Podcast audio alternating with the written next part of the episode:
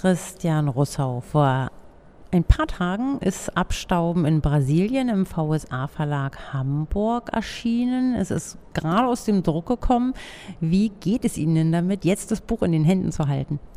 Ich habe viele Wochen gewartet und es ist jetzt endlich gesehen. Es waren in den letzten Wochen, wo wir das Lektorat gemacht haben, teilweise lange Nächte, die wir uns um die Ohren geschlagen haben mit äh, E-Mails hin und her. Äh, um 2.30 Uhr die Rückantwort des Lektorats, um 4.30 Uhr habe ich dann nochmal die letzten Korrekturfahnen rübergeschickt. Es war sehr äh, aufregend, anstrengend und jetzt bin ich ziemlich erleichtert, es endlich zu sehen. Sie sind gerade hier auf der Buchmesse in Frankfurt gefragt worden, wo Sie recherchiert haben. Wo haben Sie denn recherchiert?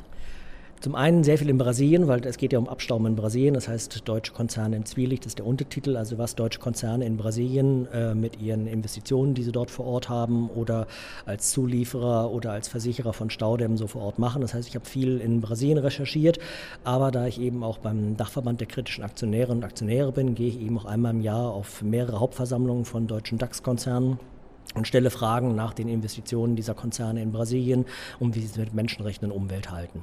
Und ansonsten, ja, Buchrecherche, Quellenrecherche, viele Interviews im Laufe der Jahre. Mit welchem Ziel?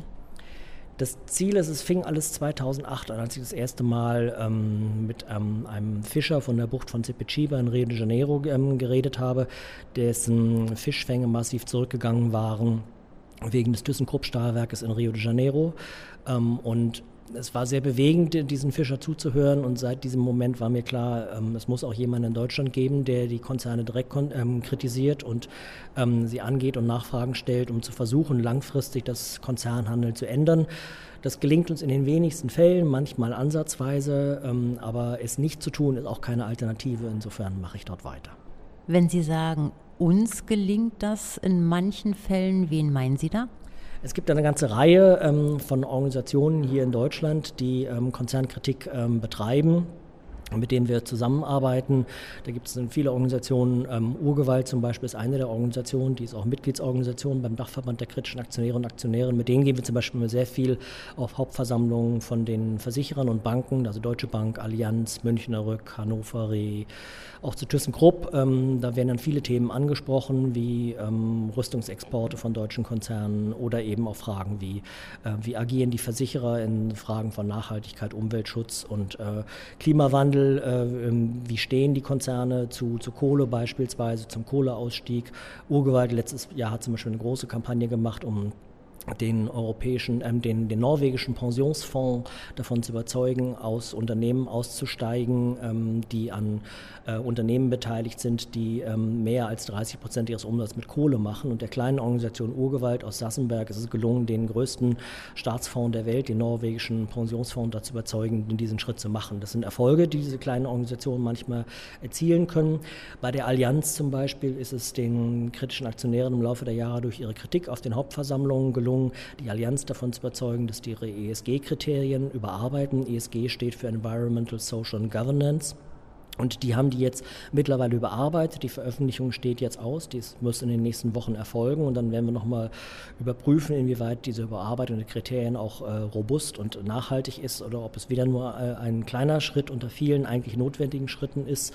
Der, der Vorstandsvorsitzende von der Allianz, der im letzten Jahr ausgeschieden ist, Michael Diekmann, hatte einmal in der Süddeutschen Zeitung im letzten Jahr 2015 erklärt, die Allianz zum Beispiel hätte sich ja immer in ähm, Umweltschutz- und Nachhaltigkeitsfragen und Klimawandelfragen für sehr fortschrittlich erachtet und war dann sehr überrascht, auf den Aktionärsversammlungen. Seit jahrelang immer wieder Kritik von den kritischen Aktionären und Aktionären äh, zu hören und haben dann angefangen, sich selbst zu hinterfragen und stellten fest, und das ist ein Originalzitat von Michael Diekmann, dem ehemaligen Vorstandsvorsitzenden der Allianz, sie stellten fest, dass sie vielleicht zu opportunistisch äh, unterwegs waren und äh, sich nicht genug hinterfragt hatten und haben dann vor allem auch von den eigenen Mitarbeitern Kritik bekommen, die auch unsere Reden gehört hatten und nachfragten, wie kann denn das sein, dass wir beispielsweise Staudämme wie Belamonte in Amazonien äh, mitversichern mit dem Argument, das würde ähm, ähm, dem Klimawandel entgegenwirken, obwohl natürlich durch die Methanausstöße von großen Stauseen das nicht der Fall ist. Und da werden dann die Widersprüche aufgedeckt und ähm, da legen wir den Finger in die Wunde und versuchen halt über Protestreden, über Kritik äh, an die Konzerne ranzutreten und sie in ihrem Handeln zu ändern. Das gelingt uns nicht immer. Ähm, Michael Diekmann sagte zum Beispiel nach einer unserer Reden 2015, ähm, Nachdem wir dann selbst von den äh, 5000 anwesenden Aktionärinnen und Aktionären Applaus bekommen hatten, dann guckte er zunächst ein wenig irritiert und dann sagte er, ja, Sie applaudieren jetzt, meine werten äh, äh, Damen und Herren Aktionärinnen und Aktionäre, aber Sie müssen sich auch darüber im Klaren sein, dass wenn wir nicht mehr alle Geschäfte machen, weil wir sie aus Klimagründen für nicht akzeptabel halten, dann geht das auch auf Kosten unseres Profites. Und dann kam trotzdem Applaus und insofern, da tut sich auch schon was. Wenn man den kleinen Aktionärinnen und Aktionären ähm, anschauliche Beispiele gibt, warum warum ähm, Ihr Konzern in einigen Punkten falsch handelt, ähm, dann entscheiden sich auch viele Aktionäre dafür, wir möchten gar nicht einen Profit, an dem beispielsweise Blut klebt. Das sind zum Beispiel Kohle aus Kolumbien, da gibt es viele Fälle mit Menschenrechtsverletzungen und darauf hinzuweisen, und das ist zum Beispiel etwas, was Urgewalt seit Jahren sehr stark macht, was ich ähm, sehr begrüße, darauf hinzuweisen.